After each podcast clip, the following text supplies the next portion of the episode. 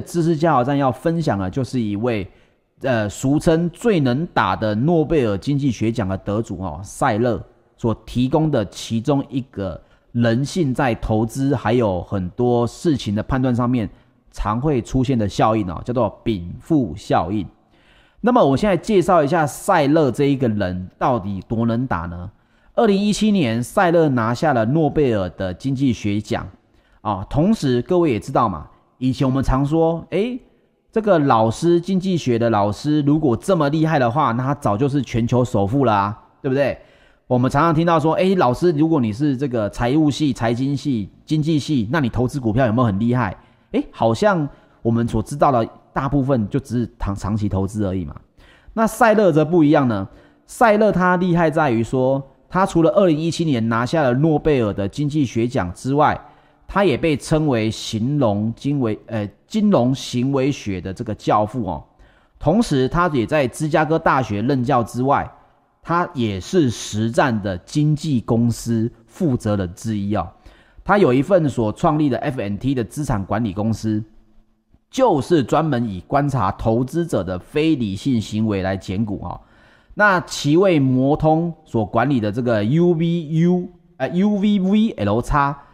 的基金呢，表现也非常的可怕哈。我们来跟各位讲一下有多厉害呢？自二零零九年三月的牛市以来呢，我们刚刚提到了这位经济学奖所帮他呃摩根大通管理的基金，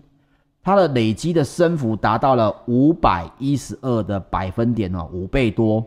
那同期的标普五百指数只高大概呃高了大概将近一倍。换句话说。标普五百可能只涨了两百多趴，但是他所管理的基金涨了五百多趴。我们都知道，打败大盘是基金最重要的活动哦。那么各位一定会觉得说，好，你这么会打，你有比巴菲特能打吗？很抱歉，某段时间他还真的比巴菲特能打哦。这个基金从成立一九九八年的十二月底以来，我们来算说，如果你像 UVVL 的基金呢，投入了一万美金。到二零一七年的九月会回报九点三二万美金，回报率呢大概有八百三十二趴。同期的股神巴菲特的投资这个波克夏的基金呢，只有百分之三百零七。各位也知道，小资金要打败巴菲特很容易，你我都曾经短线打败过巴菲特，对吧？他的年投报率不过就是大概百分之二十、百分之二十五嘛。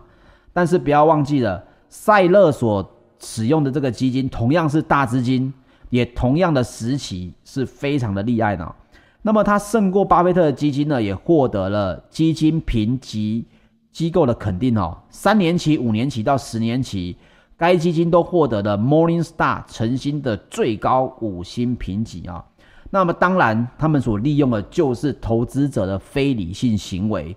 可惜的是。因为如果市场后来它的大幅成长，那么巴菲特的价值投资会远胜于这种有大幅波动的呃市场。所以后来呢，当然塞勒在二零一七年之后，包括二零一八、二零一九、二零二零，因为这个美股非常的强势，所以巴菲特的这个效益呢就超过了塞勒本人所这个引领的这个基金啊。所以你可以知道说，FNT 其实你可以看一下。呃，市场有上下波动的时候，这档基金是比较厉害的。但是市场来到成长期的时候，你就会看到巴菲特的价值投资比较厉害的。所以你说有真的最能打的这个呃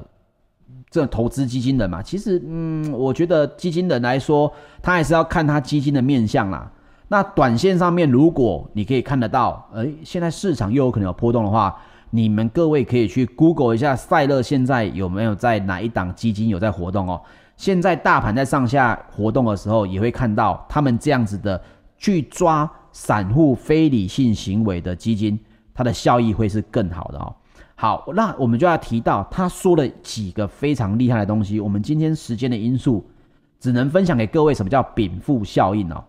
简单来说，当你拥有某项物品或者资产的时候，你对这项你手上已经拥有的资产的评估估价，会远大于没有拥有这项物品的时候。这个是在行为经济学当中呢非常重要的一课，也跟我们昨天提到的损失厌恶的理论相结合哈。它就是说呢，禀赋效应就会造成人们在决策的过程当中都会产生的偏见哦。这东西你还没买，你可能觉得你会很客观的去看它。一旦你买了，你就会觉得你手上买的这个产品呢，是远比架上这些产品来的好的。所以也包括了有心理学家针对这个禀赋效应去测试了一下。他说他随机把参加实验的人分成两组，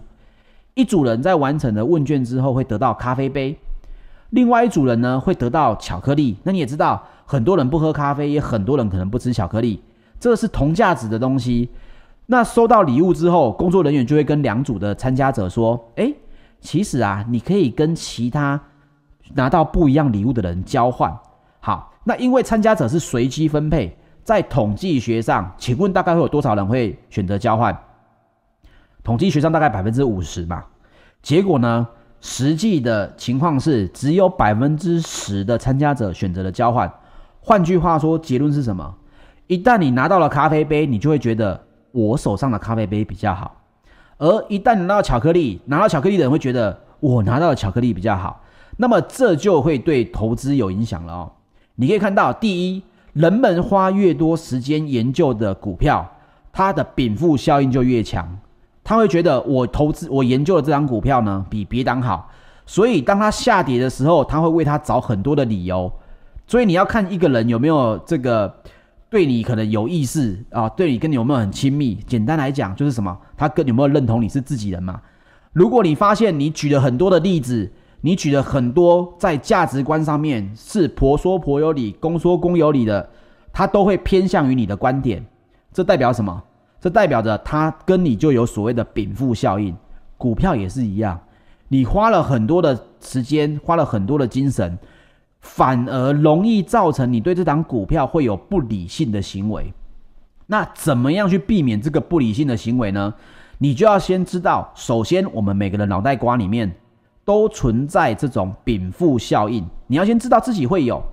所以，当你自己发现奇怪，这张股票我割舍不掉的时候，我就是舍不得卖掉它的时候，是不是禀赋效应哦在作祟了？所以记得你要给自己一个正确的流程，比如说你承诺自己，